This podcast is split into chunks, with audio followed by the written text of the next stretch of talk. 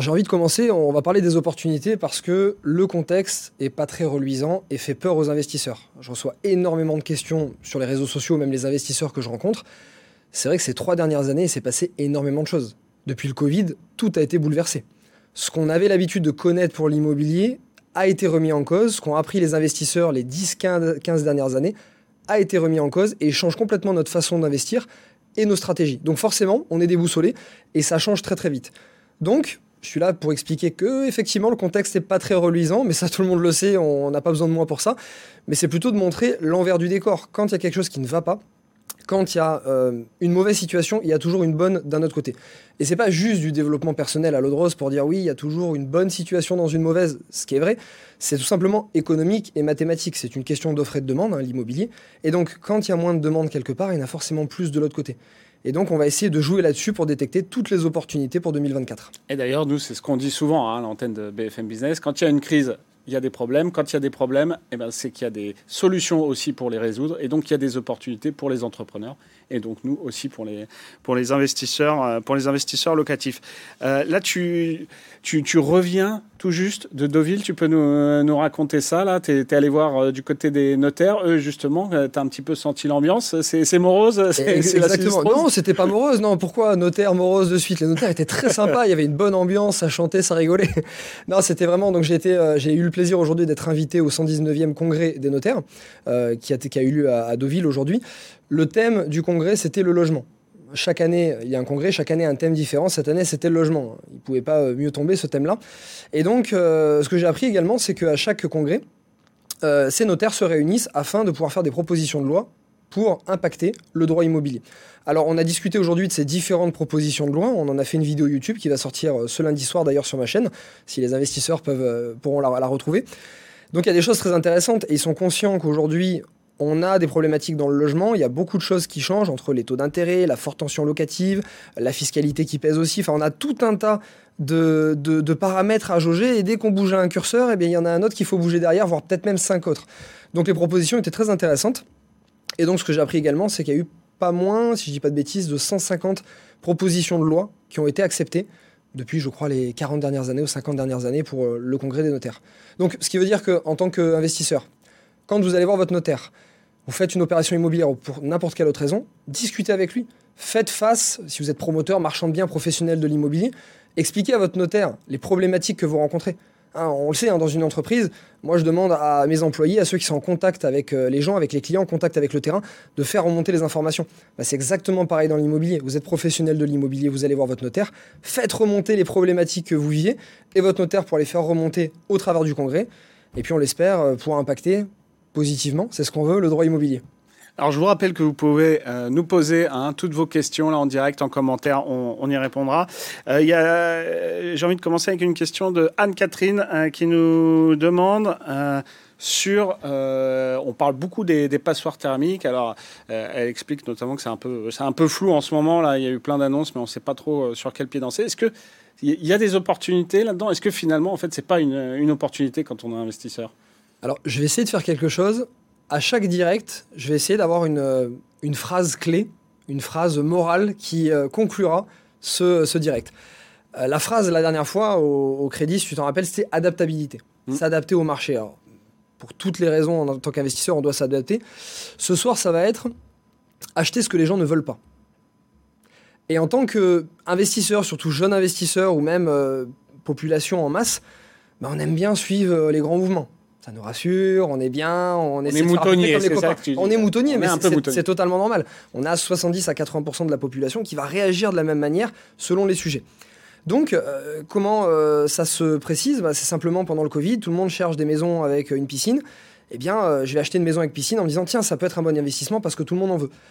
Malheureusement, c'est pas le moment où tout le monde en veut que c'est le meilleur investissement. Donc, c'est un peu comme les actions en fait. Hein. Euh, c'est quand euh, tout le monde se rue sur les actions c'est qu'elles sont au plus haut. Généralement, c'est pas le meilleur moment d'investir. C'est pareil pour l'immobilier, sauf qu'on a beaucoup plus de temps pour le voir venir parce que euh, c'est un actif qui est beaucoup moins volatile. Donc, comme dit notre cher Warren Buffett, acheter au son du canon, vendre au son du violon. Donc, on va chercher où sont les canons. Et l'avantage en ce moment, c'est qu'il y en a beaucoup des canons quand même. c'est pas très compliqué de les trouver. Alors, effectivement, on a les passoires énergétiques. On peut se dire en tant qu'investisseur, nouvelle loi sur les passoires énergétiques, mince, j'ai des biens qui correspondent pas au standard, un bien classé FG, bref, une passoire énergétique.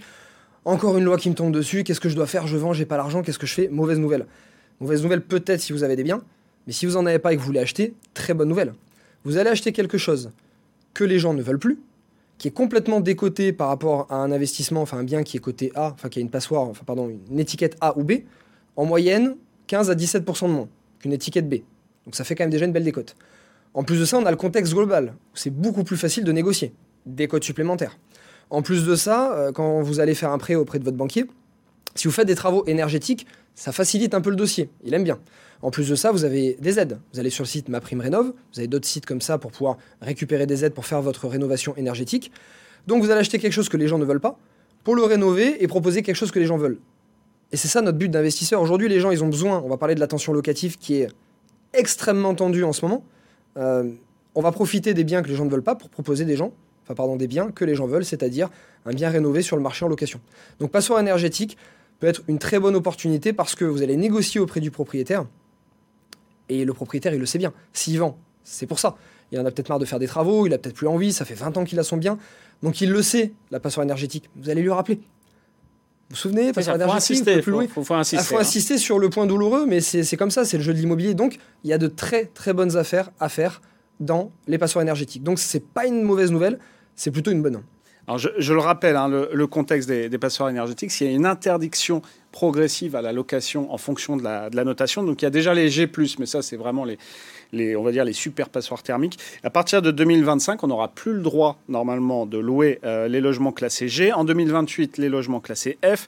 Et en 2034, euh, les logements classés E. Alors, il était question à un moment peut-être de revoir euh, le calendrier, mais Bruno Le Maire s'est un petit peu pris les pieds dans le tapis. Donc non, pour l'instant, il n'y a pas de remise en cause de, de ce calendrier. et pour accompagner ça, c'est vrai qu'il y a de gros efforts du gouvernement euh, là-dessus. On passe à une enveloppe de 5 milliards d'euros pour tout ce qui est rénovation. Donc il y a ma prime rénov dedans, mais il n'y a pas que ça. Mais tout ce qui est rénovation à l'habitat, 5 milliards d'euros pour 2024. Euh, voilà. Et euh, plutôt des coups de pouce à prévoir sur les pompes à chaleur. Voilà. Il faut, que vous gardiez, faut que vous gardiez tout ça en tête. Mais voilà, donc c'est pour ça aussi qu'il y a des gens euh, bah, qui se précipitent un petit peu pour vendre. Et justement, là, ils savent qu'ils vont, qu'ils vont devoir euh, négocier s'ils veulent pas faire les, les travaux. Euh, mm. c'est, donc c'est c'est le moment de négocier, en tout cas, et ça va exactement de plus en plus. Exactement. Jean-Louis, je me permets une précision. c'est une petite nuance, mais qui peut, faire, qui peut avoir son effet. La différence entre l'énergie primaire et l'énergie finale de consommation. c'est une petite nuance. Lorsque vous regardez votre étiquette de votre DPE, le gros chiffre qui est annoncé, c'est énergie primaire. Ce qui est retenu dans la loi, c'est l'énergie finale. l'énergie finale, il y a deux DPE entre guillemets. Hein. Exactement. en fait, il y a deux, deux, formes de DPE au même endroit. Exactement. Et si on regarde en fait la petite ligne en bas du cadran, on a l'énergie finale qui en général est beaucoup plus faible que l'énergie primaire. Donc si vous aviez un bien qui était considéré comme passoire énergétique, un bien classé euh, E par exemple, peut-être qu'il est classé D, voire C, ça fait une grosse différence, mais peut-être D, on peut gagner une à deux lettres entre l'énergie primaire et l'énergie finale. Donc vérifiez bien. Alors, vous, vous le savez, votre vendeur le sait peut-être pas. Oui, tout à fait. C'est ce que j'allais dire. On peut en profiter. regardera pas direct. Hein. en tout cas, oui, mieux vaut, mieux vaut parler de la, pierre des deux notes. Si les notes voilà, sont pas les mêmes. Vous voyez la note. Écoutez, euh, moi, je vois qu'il est, euh, il est F, votre bien, il est G. Donc, euh, peut-être potentiellement en énergie finale, il est, il est D. Ça, c'est un point qu'on a négocié. On a Roberto 6 qui nous dit acheter du G maintenant. Oui, mais avec quelle décote? On en as un petit peu déjà parlé, mais on peut espérer quoi comme décote? Ça hein. dépend. Alors ça dépend des régions, ça dépend euh, des biens. Un bien euh, plein centre de Paris, studio, surtout là avec les JO, dans un bon quartier, n'aura pas la même décote euh, qu'un bien qui est à Saint-Etienne par exemple. Je parle de Saint-Etienne parce que c'est une des villes les plus rentables de France et très peu cher au mètre carré. En moyenne, on peut espérer entre 8 et 15-17% de décote de la LEF, de la lettre D jusqu'à G par exemple. Voilà. Maintenant, votre décote, ça va être votre prix en fait. Donc n'hésitez pas à faire des offres à la casse. Et d'ailleurs, j'ai plein d'autres nouvelles ce soir pour vous pour les offres à la casse. On est là pour ça. Donc faut pas hésiter à faire des offres et aller taper un peu plus bas. De toute façon, on est dans un marché qui est descendant. Donc ça aussi, c'est des arguments. On va, récapituler tous les arguments ce soir à donner auprès de votre vendeur. Mais c'est pas parce qu'on a des arguments canons, comme euh, appelé ça au début, des arguments de baisse qu'on ne peut pas acheter. On peut acheter et faire de très bonnes affaires. Il faut juste être prudent et savoir sur quoi on négocie. Oui, puis je, dirais en plus, comme on est dans, ce contexte-là, et si on est en tant là en tant qu'investisseur immobilier, on a le temps. Voilà, ça sert à rien de se précipiter sur le, premier bienvenu, justement. Donc, faites des offres un peu dur, un peu, un peu négocié. Et puis vous verrez bien, il y en aura peut-être une qui passera. Et là, ce sera bien. Et c'est vrai qu'il faut faire aussi le calcul parce que les travaux de rénovation énergétique, euh, ça a un coût. Hein. Ça peut être, euh, parfois, on, évoque 40, 50, voire 60 000 euros parfois, dans certains cas. Parfois, ça peut être moins. Ça dépend, euh, bien évidemment. Mais voilà, c'est donc c'est aussi quelque chose à budgéter dans votre tête quand vous achetez. Hein. alors Arthur Le Petit 3 qui nous pose cette question, merci à toi. Est-ce que vous pensez qu'il faut utiliser les subventions de l'État? Alors j'ai envie de compléter un peu sa, question. Euh, c'est-à-dire que c'est vrai que parfois pour monter des dossiers, c'est une prise de tête énorme. Euh, c'est un casse-tête. Comment euh, Est-ce que finalement ça vaut vraiment le coup? Parce que est-ce qu'on ne perd pas des opportunités, entre guillemets, à, s'acharner administrativement pour obtenir des aides? Alors il y a du pour et du contre. par exemple, on va parler des subventions ANA pour la réhabilitation d'immeubles dans certains secteurs. Euh, j'ai acheté beaucoup d'immeubles dans des secteurs qui étaient euh, assujettis, qui auraient pu être assujettis à l'ANA.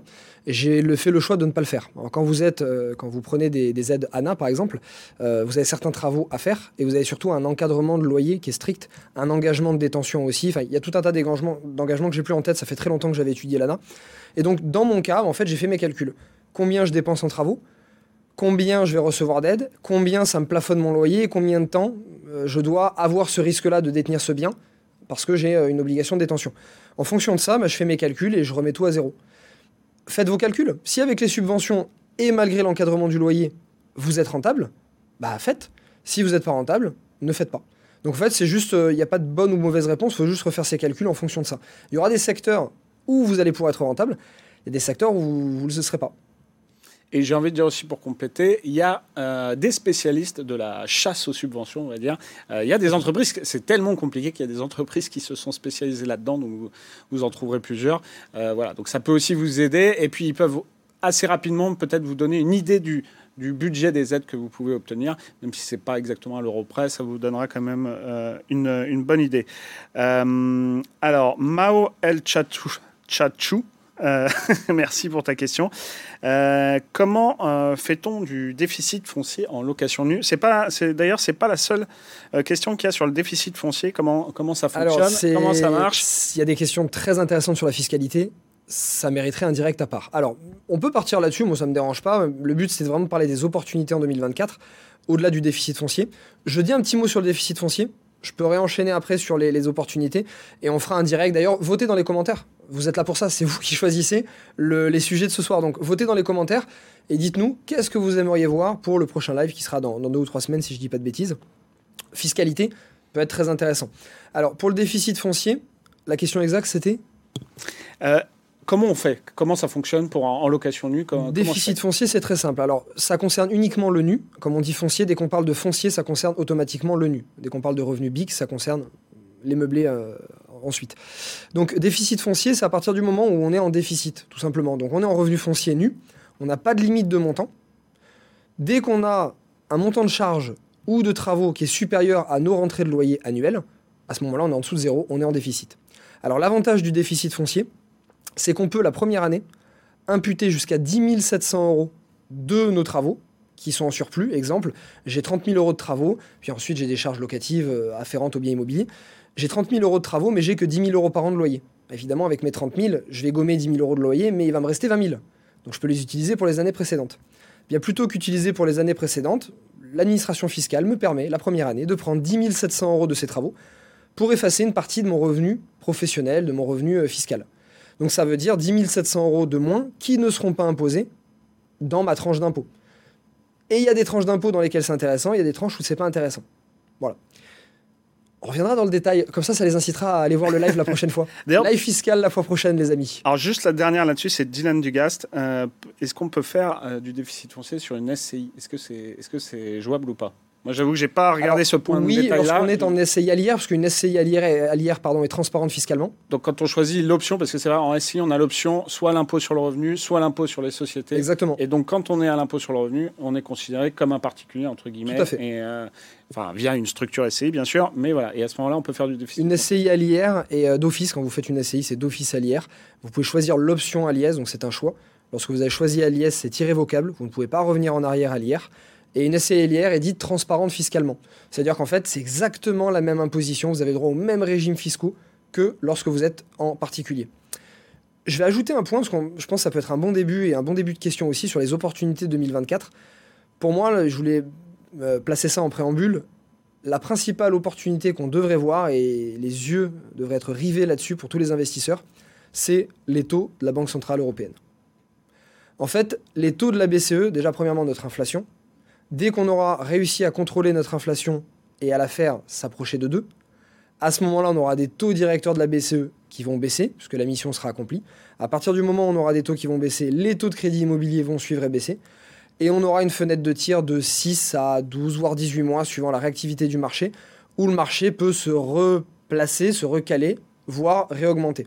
Hein, on a eu là, en, en, baisse du marché, à partir du moment où la BCE a commencé à monter ses taux, que ça s'est répercuté sur les crédits immobiliers, on a eu 12 mois, voire 18 mois Là, on commence vraiment à avoir les vraies baisses immobilières. J'allais dire 6 mois, mais c'est vrai, c'est ça. C'est 6, 6 à 12 mois. Et donc, c'est vrai qu'on a un décalage euh, par rapport au réel. Et en plus, les gens ont tendance à pas le, à pas le voir venir, alors que les taux d'intérêt, ça, c'est vraiment quelque ah, chose bien sûr. hyper important. Et c'est un paquebot. Donc, on, le voit quand même arriver. Hein. Mais je pense que le décalage dans l'autre sens sera plus rapide. Parce que là, c'est dans le mauvais sens. Donc, les vendeurs, non, ça baisse pas attendez, ça va remonter. non, mais les taux vont, vont baisser. Oui, et puis on attend, on attend. Dans l'autre sens, bizarrement, quand les taux baissent et que les prix sont prêts à repartir, c'est plus rapide. Oui, sans doute. Mais en tout cas, on aura quand même un temps de latence. Donc, selon moi, évidemment, ça dépend de l'inflation, ça dépend d'éventuels signes noirs qu'on aurait sur le marché, une guerre qui se prolonge, un nouveau Covid, on, ne l'espère pas. Si on reste tel qu'on est et que l'inflation se maîtrise, a priori peut-être fin 2024, on aurait une fenêtre de tir où les prix devraient être assez bas entre mi-2024 et mi-2025 ça serait la fenêtre idéale pour acheter, même si on aura des taux de crédit qui sont hauts, un taux, ça se renégocie. C'est ce que j'allais dire, parce que souvent on l'oublie, mais là, si vous avez de belles opportunités à 4 ou 5% en fait, si les taux reviennent un jour à 2-3 mais en fait, là, vous pouvez renégocier ah euh, et c'est intéressant. Exactement. Donc, ça, pour moi, c'est l'opportunité principale de, de, cette année, il faut avoir les yeux rivés dessus. Toi, quel, quels sont les. Alors là, je, viens de voir. Euh, fiscalité, il y a beaucoup de gens là qui nous parlent de fiscalité pour le prochain live. Ah, fiscalité, bah, euh, donc, les amis, on vous. Bah, fiscalité, moi, c'est mon, mon dada depuis longtemps. Donc ça, on, va, on va s'amuser tous les deux. ça me va très bien. Euh, toi, quelles autres opportunités tu as, as vues pour, pour l'année prochaine? Tu as, quoi en tête?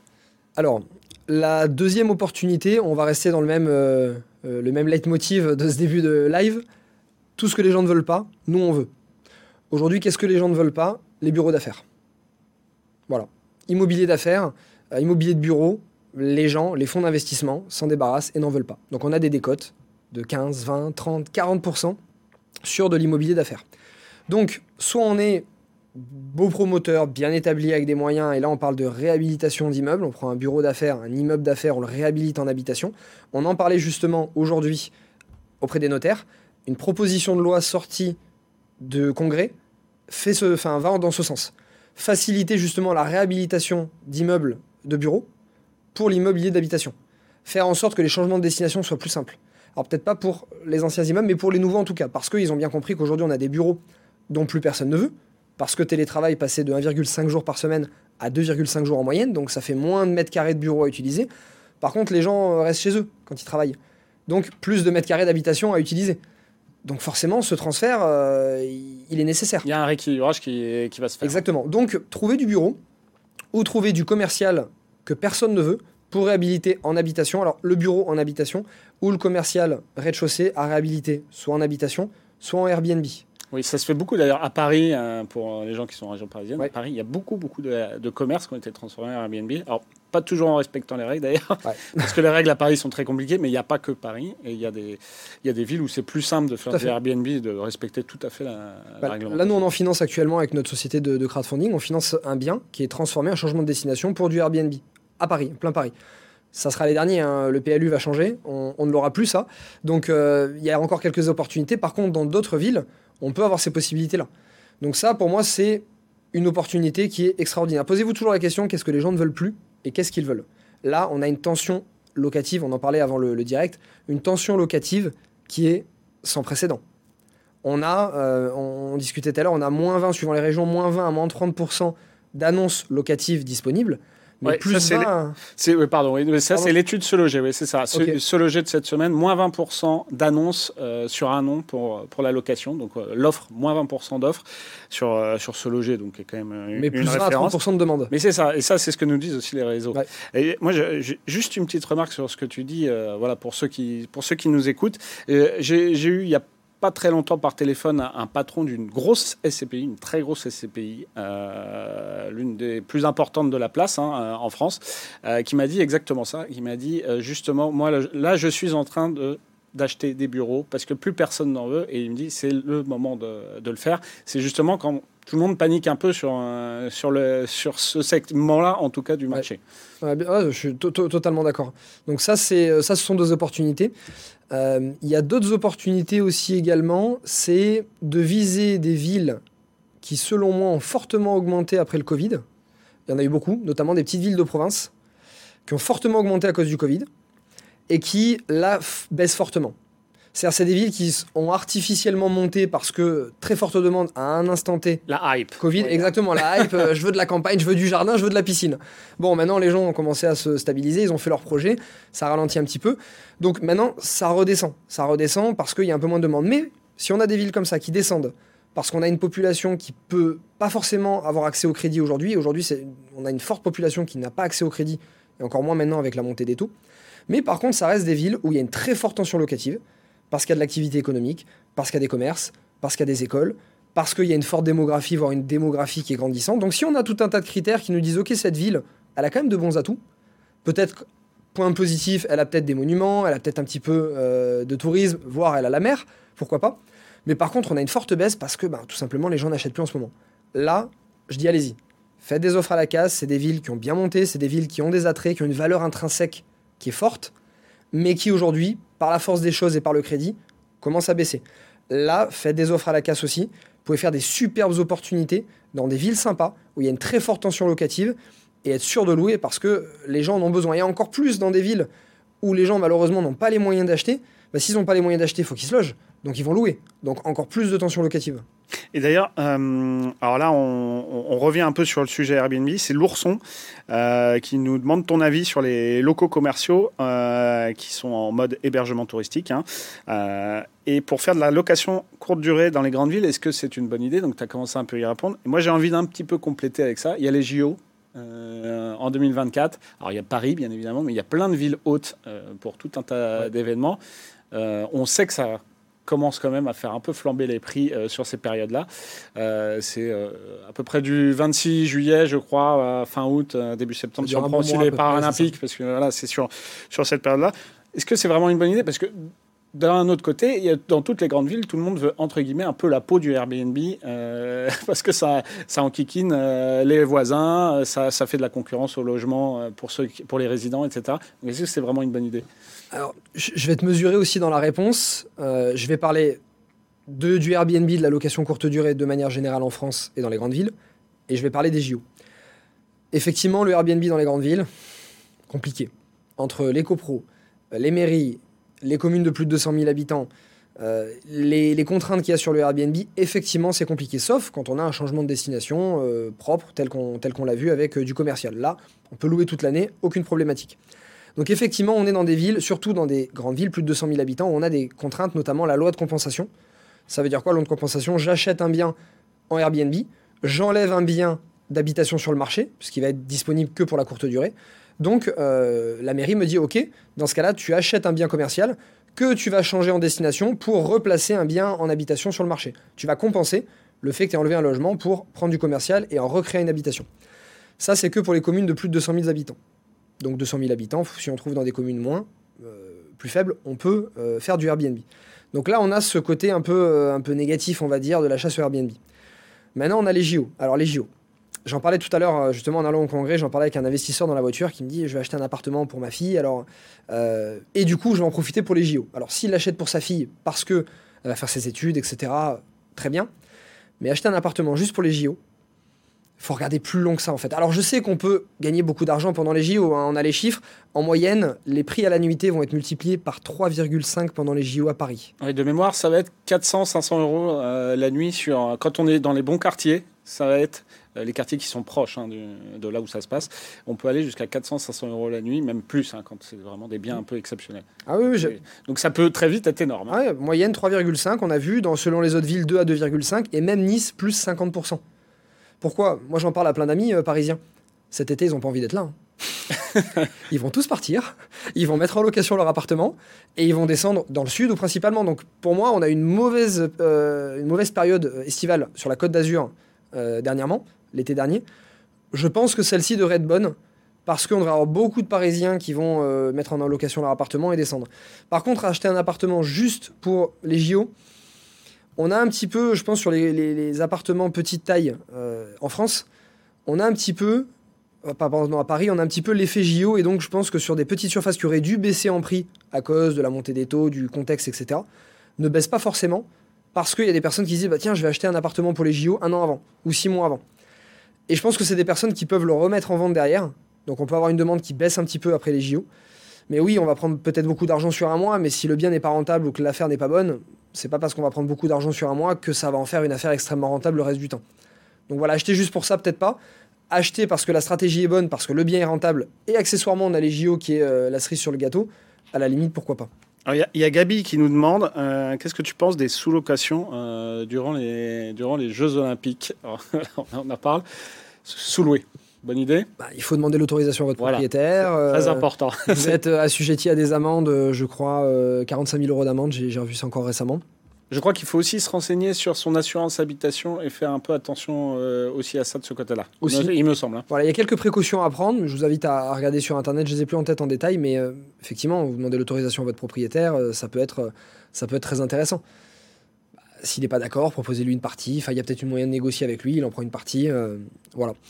Donc, si je résume, hein, les, les, opportunités. Bon, les taux, on va avoir euh, quelque chose à surveiller et euh, justement, ça va être intéressant. On va sans doute avoir une fenêtre d'opportunité l'année prochaine. Euh, les passoires thermiques et tout ce dont personne ne veut, voilà, c'est là-dedans qu'il faut aller. Et, en tout cas, c'est là où on peut avoir le plus de marge de négociation. Les locations courte durée, euh, oui, pas partout, pas n'importe comment, euh, en faisant attention.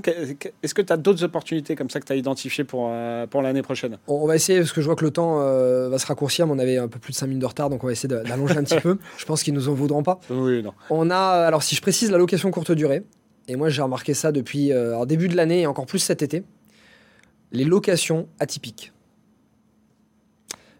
par exemple, j'ai investi dans une houseboat en début d'année donc une houseboat, c'est une chambre d'hôtel. En plus, celle-ci est très haut de gamme.